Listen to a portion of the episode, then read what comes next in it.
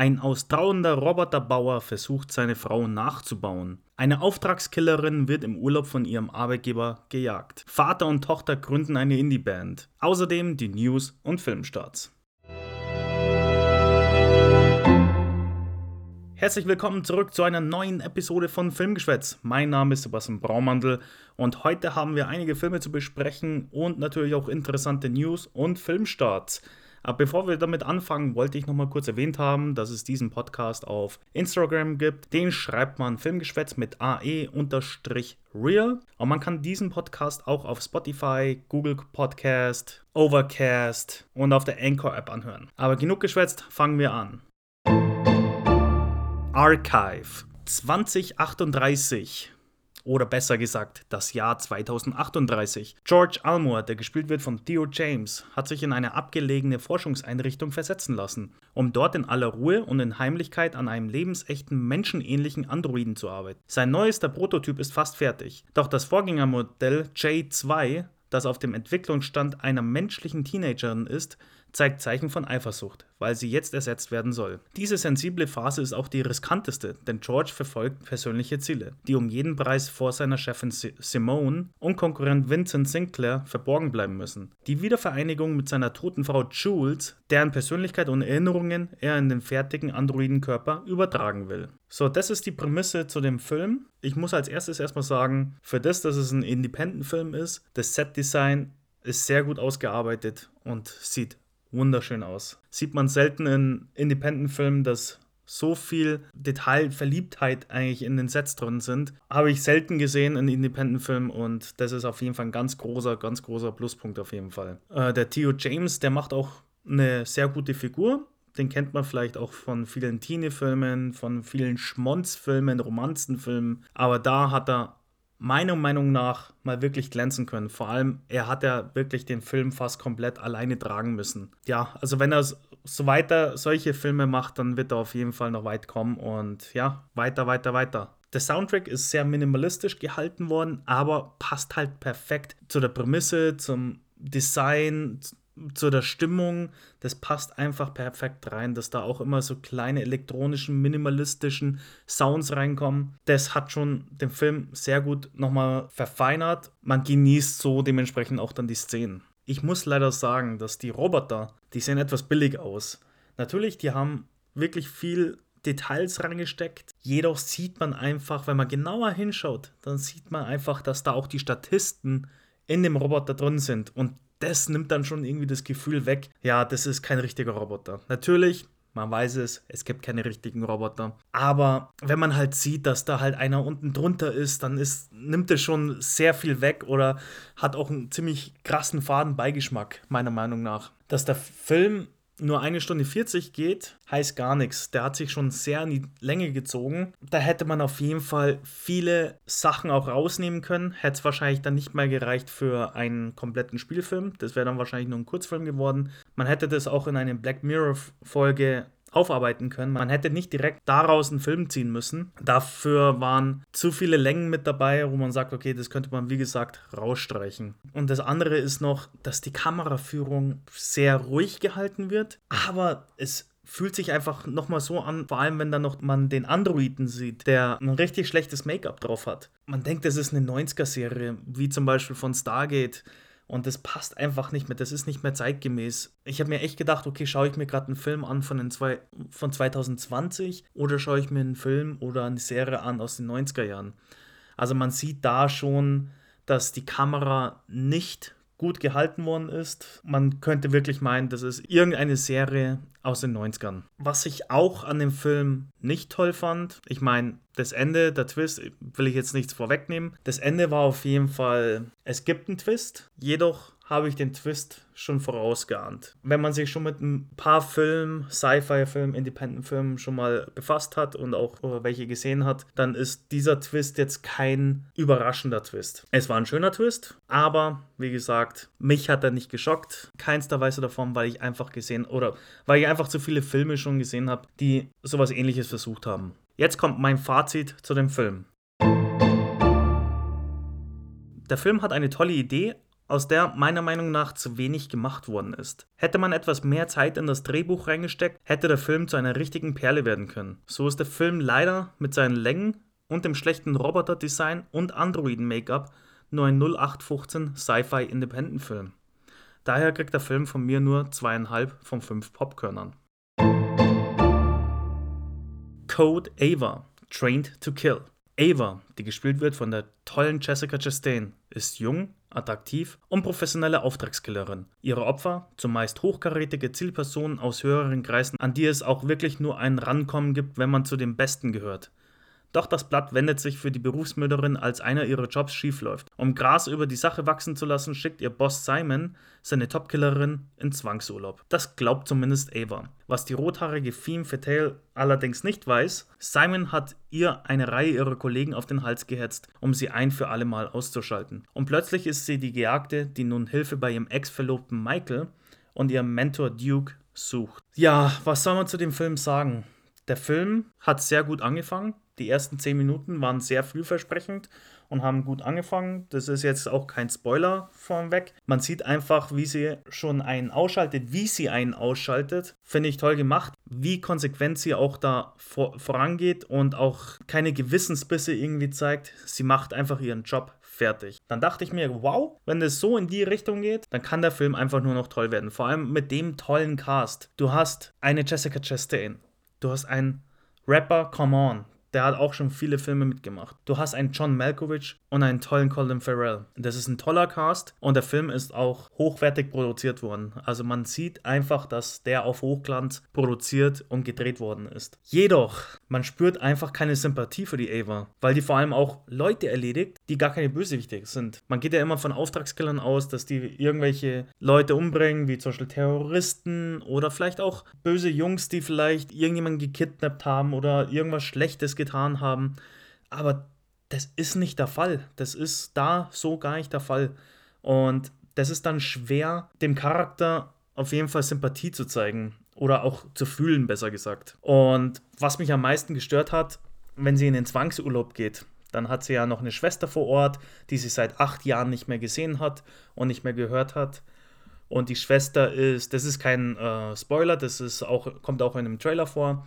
Und die Schwester ist mit Come On, das ist der Ex-Verlobte von der Eva. Die ist jetzt mit ihm zusammen und verlobt. Dass man sowas Kompliziertes und als Dreiergespann machen muss und planen muss, das finde ich fehl am Platz, hätte man anders lösen können. Auch die Probleme zwischen der Mutter von der Ava und auch von der Schwester hatte irgendwie nicht reingepasst. Am Anfang geht es richtig ab mit den ganzen Actionsequenzen, coolen äh, Choreografien und dann auf einmal kommt ein Familiendrama, ein komplett anderes Genre, wo man sich denkt, okay, ändert sich doch das Genre und wird doch nicht zu einem Actionfilm. Und man glaubt einfach nicht oder man nimmt es denen einfach nicht ab, dass die beiden Schwestern spielen sollen. Da ist überhaupt keine Chemie dazwischen. Wie ich es gerade e eben erwähnt habe, die Geschichte mit Michael, dem Ex-Verlobten, der jetzt verlobt ist mit der Schwester von der Eva, funktioniert gar nicht. Man spürt da keine, keine Anspannung zwischen irgendjemanden. Man merkt einfach nur, okay, da ist einfach nur lustloses Gespiele mit dabei. Man nimmt kein einziges Wort ab oder man glaubt einfach gar nichts was die an den Tag legen. Auch die Handlungsstränge finde ich sehr durcheinander. Es gibt so viele Handlungsstränge, die komplett durcheinander geraten sind. Es gibt einmal den Handlungsstrang, wo sie ihre Alkoholsucht aufarbeiten muss. Dann gibt es den Handlungsstrang von ihrem Ex-Verlobten. Dann gibt es den Handlungsstrang von einem gescheiterten Mordauftrag. Und dann gibt es nochmal die Nebengeschichte mit, oder dann gibt es nochmal den Handlungsstrang mit John Malkovich, der ihr Mentor ist, und den mit Colin Farrell, der ihr Auftraggeber ist. Es gibt so viele Handlungsstränge, die nicht miteinander harmonieren und funktionieren. Man hätte einfach sich auf die Basics verlassen sollen und einfach ein oder zwei Handlungsstränge rausnehmen sollen sollen. Das hätte dem Film auf jeden Fall gut getan. Und dass es dann auch ziemlich lange dauert nach dem ersten Auftragsmord, beziehungsweise nach dem zweiten Auftragsmord. Das sind ja die ersten 10, 15 Minuten. Danach passiert fast gar nichts mehr erstmal. Das ist halt das größte Problem. Wenn du einen Auftragskiller Film machen möchtest, mit einer tollen Choreografie, du musst kein John Wick draus machen. In dem Film sind in den ersten 15 Minuten gibt es tolle Actionsequenzen, wie, wie erwähnt, aber danach geht es fast eine Stunde lang, passiert gar nichts mehr. Ist der Film nur noch auf Stillstand und versucht dann die ganzen anderen Handlungsstränge aufzuarbeiten, die meiner Meinung nach nicht wirklich funktionieren und sinnvoll sind. Und wie gesagt nochmal, dass auch die Alkoholsucht von der Ava, dass man die in das Drehbuch mit reinschreibt, macht am Schluss überhaupt keinen Sinn mehr, weil einfach das nichts zur Story hinzutut. Daher mein Fazit zum Film. Der Film hätte so gut werden können. So ein toller Cast von Colin Farrell, Come On, Jessica Chastain bis zum legendären John Malkovich, die leider bei so einem schlechten Drehbuch nicht wirklich glänzen konnten. Die Filmemacher haben wahrscheinlich auch nicht genau gewusst, wo der Film hingehen soll. Zu viele Themen wurden aufgemacht, die dann nicht mehr weiter erzählt worden sind. Die Chemie zwischen den Schauspielern war auch nicht gut. Daher kriegt der Film von mir ein von fünf Popkörnern. Herzen schlagen laut. Frank der gespielt wird von Nick Offerman. Ein Witwer aus dem hippen New Yorker Stadtteil Brooklyn gründet mit seiner Tochter Sam eine Band. Kurz bevor sie von zu Hause auszieht, um in Kalifornien aufs College zu gehen, einer ihrer Songs wird plötzlich zu einem Online-Hit. Daraufhin fällt es Frank schwer, seine Tochter ziehen zu lassen. Und der Hipster-Vater beginnt auch wieder an seine eigene Musikkarriere zu glauben. Der Film hat eine sehr simple Prämisse und Storyline zu erzählen, die aber überhaupt nicht schadet. Man kann auch mal einfach was Simples filmen, was Seichtes für die Gemüter. Man muss nicht immer alles hochkompliziert machen. Man kann es einfach simpel halten. Man braucht keine fünf Handlungsstränge wie beim letzten Film, den ich bewertet habe. Das fängt schon mal richtig gut an, dass das einfach eine simple oder eine simpel gehaltene Story ist. Vor allem, das war ja auch Nick Offermans Herzensprojekt. Und man sieht es ihm auch definitiv im Film an, dass ihm dieser Film ganz wichtig war zu drehen. Und wie erwähnt, die Story ist sehr simpel und auch lokal gehalten. Es sind jetzt nicht viele Schauwerte, die jetzt äh, aufgezeigt werden. Man sieht den Plattenladen vom Vater. Man sieht natürlich dann auch die schöne Brooklyn Loftwohnung, wo die wohnen. Das ist auch eine tolle Wohnung. Natürlich ist es vielleicht ein bisschen übertrieben, was die für eine Wohnung haben. Für die Preise, was in Brooklyn sind. Aber Mai, da kann man auch mal hinwegschauen. Bevor ich zu der Musik komme, die Band, wie sie heißen, heißt We're Not a Band. Finde ich eigentlich toll oder richtig geil gemacht. Da gibt es eine Szene, da will der Vater seine Tochter davon überzeugen, dass sie eine Band oder dass er und sie eine Band gründen. Sie hat daraufhin gesagt, We're Not a Band. Darauf kam er, alles klar, das ist ein cooler Name für eine Band. Zurück zur Musik jetzt. Die ist grandios inszeniert. Das ist eine tolle, schöne Stimme von der Kirsey Clemens. Die, die die Tochter spielt, Sam. Und ja, und die bleiben auf jeden Fall im Ohr hängen. Das sind tolle, schöne Songs. Vielleicht poppiger als jetzt vielleicht ein Indie-Song vielleicht hat, aber trotzdem, man kann es immer noch in die Indie-Ebene auf ein Indie-Level mit reinschieben. Die Chemie zwischen den beiden, zwischen Kiersey Clemens und Nick Offerman ist sehr schön. Man glaubt denen einfach, dass das Vater und Tochter sind und das einfach so eine Love-Hate-Relationship ist zwischen den beiden. Aber auch die tollen Nebendarsteller. Da gibt es ja auch unter anderem Toni Collette, die super toll spielt. Auch andere Nebendarsteller glänzen. Das ist einfach ein schöner, abgerundeter Film. Hat aber natürlich jetzt auch nicht nur die perfekten Seiten. Das ist definitiv kein perfekter Film. Glaubt's mir das? Unter anderem, man hätte gerne natürlich auch mehr von der Entstehung der Musik gesehen, weil das sieht man eher weniger. In anderen Filmen, die viel mit Musik zu tun haben, wie jetzt zum Beispiel Can a Song Save a Life, also im Englischen ist er, glaube ich, also im Originaltitel heißt er Begin Again mit Mark Ruffalo und Keira Knightley. Da sieht man halt nochmal die Entstehung, wie sie jetzt zum Beispiel Musik machen, irgendwo im U-Bahnhof, dann irgendwo auf dem Dach in New York und die ganzen verschiedenen Instrumente, die dann mit eingefügt werden man hatte schon mit den Instrumenten, aber man sieht jetzt nicht wirklich so eine krasse Entstehungsgeschichte von der Musik. Man sieht da eigentlich nur die Oberflächlichkeit von der Musik. Ich hätte auch gerne so noch einen Aufstieg gesehen, wie sie zum Beispiel gemeinsam wachsen, immer größer und größer werden, immer berühmter werden. Das bleibt leider ein bisschen aus. Natürlich ist das alles ein bisschen lokal gehalten, soll alles ein bisschen klein gehalten werden.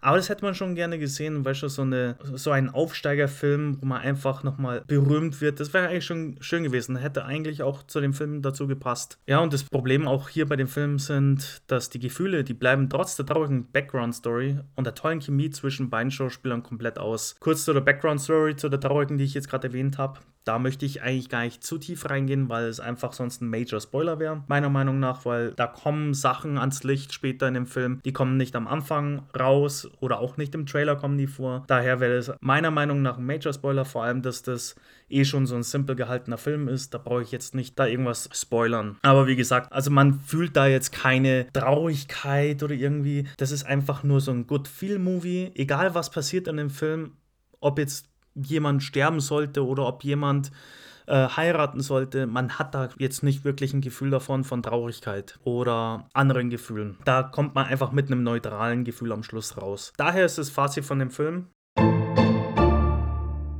Der Film ist eine Liebeserklärung an alle Musikliebhaber da draußen, ist aber auch ein Film über die Liebe zwischen Vater und Tochter, den eins zusammenschweißt. Die Musik. Der Film ist nicht perfekt, aber auch weit weg von einem schlechten Film. Daher kriegt der Film von mir dreieinhalb von fünf Popkörnern. So, das waren jetzt schon mal die Filme, die ich jetzt euch bewertet habe. Jetzt würde ich direkt zu den News kommen.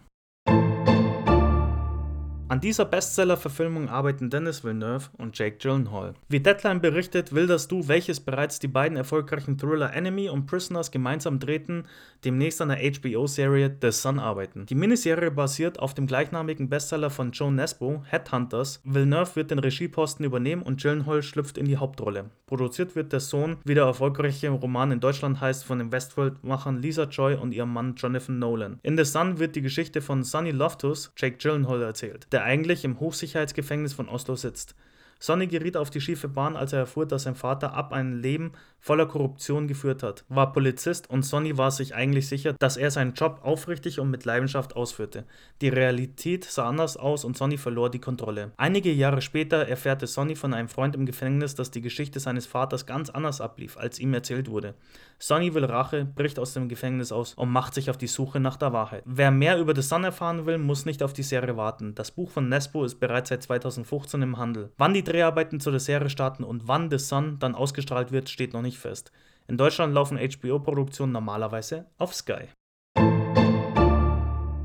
Vorerst kein Sherlock Holmes 3 mit Robert Downey Jr. Mit Sherlock Holmes und Sherlock Holmes Spiel im Schatten verpassten Regisseur Guy Ritchie und Marvel-Star Robert Downey Jr. dem legendären Ermittler eine Frischzellenkur. Und das sehr erfolgreich. Beide Filme waren Hits und trotzdem, 2021 wird es dann bereits 10 Jahre, die Fans auf Sherlock Holmes 3 warten. Im Vorjahr nahm der dritte Film der Reihe mit Robert Downey Jr. als Sherlock und Jude Law als Dr. Watson dann endlich Fahrt auf. So hatte es jedenfalls den Anschein. Denn mit Rocketman-Macher Dexter Fletcher fand man immerhin einen Regisseur, der das lang ersehnte Projekt nun endlich umsetzen und Richie beerben soll. Genau der ist es jetzt aber auch, der die Vorfreude nun gehörig bremst. Aufgrund von Corona wird Sherlock Holmes vorerst nicht kommen. Das verriet Regisseur Fletcher nun im Podcast Celebrity Catch Up. 2019 bekam Sherlock 3 sogar schon einen Kinostart, sollte in den USA am 21. Dezember 2021 anlaufen. Während der Film im nächsten Jahr aber sicher nicht mehr kommen wird, stellt sich heute die Frage, ob es überhaupt noch zu einem Comeback kommen wird. Sherlock 3 ist momentan auf Eis gelegt, bis klar wird, wie es in der Welt weitergeht, so Regisseur Dexter Fletcher, der damit zweifelsohne an die Corona-Pandemie anspielen dürfte. Ein Schlag in die Magengrube, vor allem so kurz nachdem Hauptdarsteller Robert Downey Jr. gerade erst den Wunsch nach einem Sherlock Holmes-Universum im Marvel-Stil äußerte. Die beiden Sherlock Holmes-Filme von Guy Ritchie findet ihr derzeit übrigens auf Netflix, ebenso wie die Sherlocks-Serie mit Benedict Cumberbatch sowie dem Film Enola Holmes, in dem es um Sherlocks kleine Schwester geht. Enola Holmes habe ich auch in Episode 5 bewertet. Könnt ihr gerne mal reinhören, was ich zu dem Film zu sagen habe. Im selben Atemzug bestätigt Fletcher, dass mit The Saint auch noch der zweite Film auf Eis gelegt wurde, den er eigentlich demnächst verwirklichen sollte. Erst im April 2020 wurde bestätigt, dass Chris Pine die Haupt Hauptrolle in dem Spionage-Actioner spielen wird. Auch mit der Neuverfilmung der Kultserie Simon Templar mit Roger Moore bzw. der Kinoadoption The Saint mit Val Kilmer wird nun erst einmal abgewartet, wie sich die Welt und vor allem auch die Kinobranche unter Corona weiterentwickeln wird. Dass gerade diese beiden Projekte aktuell auf Eis liegen, dürfte damit zusammenhängen, dass es sich wahrscheinlich um Filme handelt, die mit Drehs an verschiedenen Locations verbunden sind. Und gerade das ist, wenn es auch noch in verschiedenen Ländern sein soll, momentan schwer möglich. Jetzt kommen die Filmstarts der Woche. Greenland. Als ein Kometenhagel auf dem Planeten zurast, geht es für die Menschen auf der Erde ums blanke Überleben. John Garrity, der gespielt wird von Sherrod Butler, will gemeinsam mit seiner Frau Allison alles in seiner Macht Stehende tun, um auch ihren Sohn Nathan in Sicherheit zu bringen. Die Familie gehört zu den wenigen, die für den Lufttransport zu einem streng geheimen sicheren Hafen ausgewählt wurden. Als die Familie sich gerade in Sicherheit wähnt, wird sie wenige Minuten vor dem Start auseinandergerissen. John sucht verzweifelt nach Allison und Nathan. Doch parallel muss Allison auf eigene Faust nach ihrem Sohn suchen, der entführt wurde und dringend medizinische Hilfe benötigt. Aktuell steht der Film auf Rotten Tomatoes auf 100% und auf der Audience-Wertung mit 69%. Mein Liebhaber, der Esel und ich. Die Lehrerin Antoinette kann es kaum erwarten, mit ihrem heimlichen Liebhaber Wladimir, dem Vater einer ihrer Schülerinnen, in den Sommerurlaub zu fahren. Der hat allerdings doch keine Zeit für die traute Zweisamkeit, weil seine Frau schon einen Trekkingurlaub geplant hat. Mitsamt Tochter und einem Esel, der das Gepäck tragen soll. Das will Antoinette nicht so einfach auf sich sitzen lassen. Sie beschließt, der Familie zu folgen. Doch das ist einfacher gesagt als getan, denn ihr Mietesel Patrick denkt gar nicht daran, nach ihrer Pfeife zu tanzen. Zu dem Film gibt es noch keine Wertung. Emma. Als Mitglied einer Tanzkompanie sind Gaston und Emma Drama gewöhnt. Das erreicht jedoch vollkommen neue Ausmaße, als Emmas Adoptivsohn Polo ihre Schwester schwer verletzt. Die Tänzerin zögert nicht lange und gibt den kleinen Jungen wieder weg. Kurz darauf hagelt es von allen Seiten Kritik. Ihr Freund, ihre Kollegen, das Jugendamt. Alle sehen darin eine eigenmächtige und herzlose Entscheidung. Doch statt sich dem Selbstmitleid hinzugeben, beginnt Emma zu rebellieren. Mit ihrer Mädchengang legt sie fortan alles in Flammen, was sich in ihr Weg stellt, und der Regaton ist der Rhythmus, der den Takt bei Emmas Grenzüberschreitungen angibt. Bei Rotten Tomatoes ist der Film aktuell auf 89% und bei der Audience-Wertung auf 75%. So, meine lieben Filmschwätzer, das war's schon bereits mit einer neuen Folge von Filmgeschwätz. Ich hoffe, euch hat es mal wieder gefallen, reinzuhören. Ihr könnt mir gerne Feedback geben über Instagram, könnt mir gerne äh, Direktnachrichten schicken. Ich werde auch nochmal die ganzen Filme, die ich heute bewertet habe, auf Instagram hochladen, wie gewohnt. Und da könnt ihr gerne in den Kommentaren auch eure eigene Wertung mit einfließen lassen. Da können wir gerne über die Filme nochmal diskutieren in den Kommentaren und dann sehe ich vielleicht, dass ihr vielleicht andere Meinungen habt. Vielleicht seid ihr auch derselben Meinung. Aber das sehen wir ja dann in den Kommentaren. Nächste Woche kommt bereits mein Special, mein Halloween-Special. Das setze ich gerade auf, das wird gerade vorproduziert und nächsten Freitag kommt nicht wie gewohnt eine normale Folge raus, sondern mein Halloween-Special. Vielen Dank nochmal fürs Zuhören. Ich wünsche euch auf jeden Fall ein schönes Wochenende, genießt die Folge und bis nächsten Freitag zu einer neuen Folge Special-Episode. Bis dann, euer Basti. Ciao, ciao.